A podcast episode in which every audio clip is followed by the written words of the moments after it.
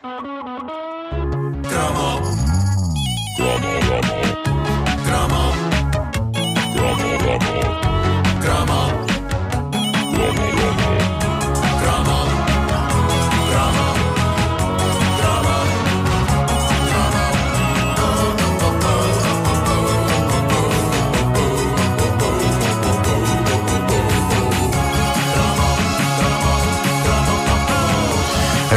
de cromos é uma oferta TMN até já e Staples este Natal ofereça ao melhor preço. Onde fui rabiscar livros este fim de semana? Foi? À Staples. Fui a Correu duas bem? Staples. Correu muito bem, sim senhor. Mas os teus livros ou mesmo livros de... Não, riscou Os tudo o que havia nas os que as pessoas quisessem. Eu ia lá com uma caneta e riscava.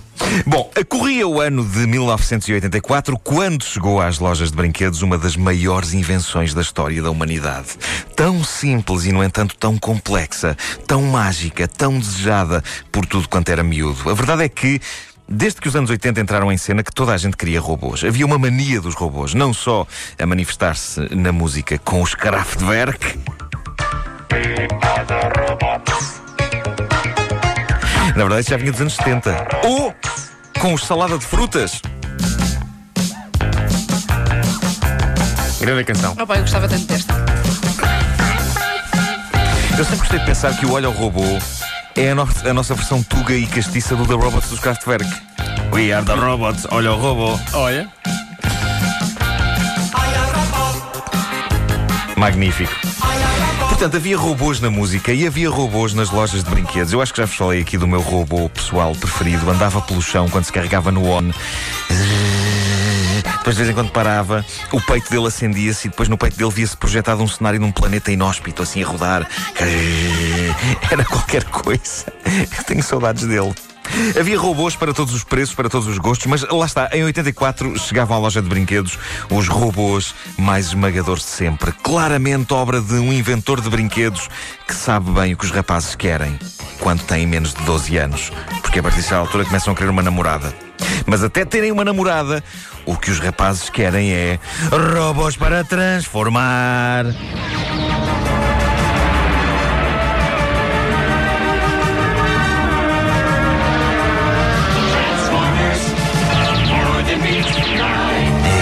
Pá, os Transformers. Transformaram-se numa das imagens de marca de ser miúdo nos anos 80. Nós estamos a falar de um brinquedo que valia por dois. Aquilo podia ser um caminhão, o que só por si já era super espetacular. Todos nós queríamos ter caminhões. Mas depois giravam-se umas peças, viravam-se outras e eram um robô! E o mais incrível é que, como aconteceu com os Masters do Universo, este brinquedo acabou transformado numa série de televisão. A questão é que transformar os Masters do Universo numa série era fácil, porque aquilo já tinha personagens e tinha uma mitologia e castelos e tudo. Agora, como é que eles conseguiram criar personagens e mitologia a partir de brinquedos que se transformam em caminhões e robôs? Não sei, mas conseguiram. E é incrível porque Transformers passava-se em grande parte no espaço, em planetas distantes, e aí fazia sentido haver robôs, não é? Mas sempre achei estranho, pensando bem nisso, que em planetas distantes e sofisticados e futuristas eles precisassem de uma coisa tão terrestre como caminhões TIR. O que é certo é que eles não só conseguiram criar todo um universo de ficção, como conseguiram comover-nos. Eu cheguei a chorar. Não. Há um episódio em que o, o Optimus Prime morre. Ah, coitado. Eu não me lembrem disso. Vocês não me lembrem disso. Quem é que o matou? Um toiro? Foi, foi um touro que o matou. Tinha que ser um touro muito grande. Tinha que ser um touro muito grande. Mas a, a verdade é que todo o rapaz desejava ter um amigo como o Optimus Prime. E havia o vilão Megatron, não confundir com o Megatoro. Ah, o Megatron fazia com que outros vilões, como Skeletor ou Mingo Impiedoso, parecessem velhas gaiteiras. A série de animação Transformers passou na televisão portuguesa, enquanto nas lojas de brinquedos cada vez se avolumavam mais robôs para transformar. Era um universo tão espetacular e tão complexo que cada anúncio de uma nova fornada de brinquedos dos, dos Era coisa capaz de levar a miúdos e pais à loucura. Os miúdos porque ansiavam ter tudo aquilo. Os pais porque para eles aquilo podia ser chinês. Passados todos estes anos, eu próprio ouço estes anúncios de brinquedos dos Transformers e quase vou à loucura. Isto são anúncios clássicos dos Transformers dos anos 80, deixados na net pelo nosso caríssimo ouvinte Pedro Cruz Ribeiro. Ouçam isto e vejam lá se isto não é de enlouquecer. Chegou o novo Autobot uma base móvel cheia de surpresas, quando um combiner se transforma em dois pilotos. Mais a cabine transforma-se num jato e o reboque noutro. Transformers. Resultado: uma nave espacial com dois potentes jactos. Os super-heróis Autobóticos estão de volta para enfrentar os terríveis Decepticons. Carros que se transformam em guerreiros robôs. Jazz, Sunstriker, Iron Eye, Troll, Wheeljack e Inferno. Os clássicos heróis Autobóticos estão de volta.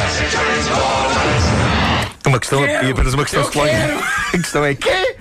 Jazz, não, já, Frazeng, nem morreu, podemos, finzinho, como é que é? O, o Nuno, quando teve a primeira namorada, foi uma, ficou, ficou desiludido porque ela não se transformava em nada. Mas é, só- é Miúdas só- que se podem assim. transformar. É, tu é sempre assim. Mas sabes que eu não, eu não tinha ideia que também se tinha traduzido ahm, os, os Decepticons e os Autobots. Ele aqui diz de céticos, não é? E os Autobóticos? Os Autobots, eu não me lembrava disso. Os Autobóticos e os Para mim sempre foram Autobots e Decepticons.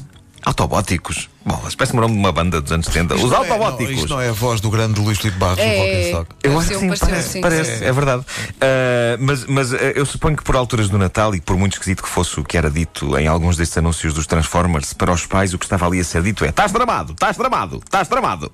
Os Transformers, quais pilhas do, do coelho Duracell, ainda hoje duram e duram, cortesia agora dos filmes realizados por esse autor tão subtil e artístico que é Michael Bay.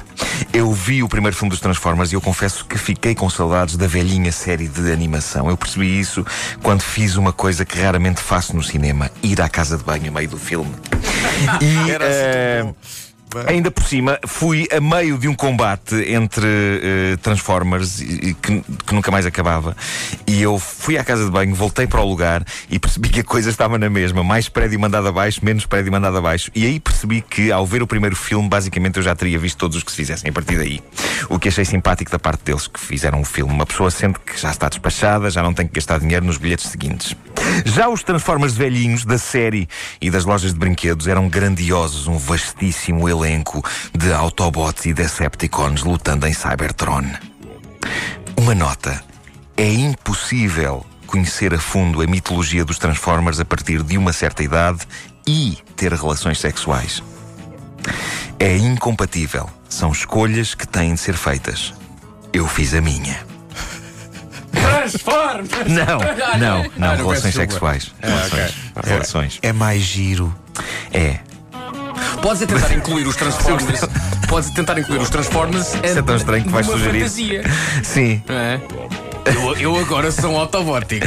E agora tu eras um caminhão. Coisa romântica. Eu gostei muito daquela imagem da Wanda há bocado. isso, sim. Eu ficar desiludido com uma namorada. Então É. quer dizer que não te transformas num caminhão. Nada, Tu és sempre assim, é sempre a mesma coisa. Isto não tem piada nenhuma. Era assim que tu falavas. Certíssimo. Eu ach- ach- os meus amigos diziam: aquela miúda é um avião. Afinal, não. A caderneta de cromos é uma oferta TMN até já e Staples este Natal ofereça ao melhor preço. Não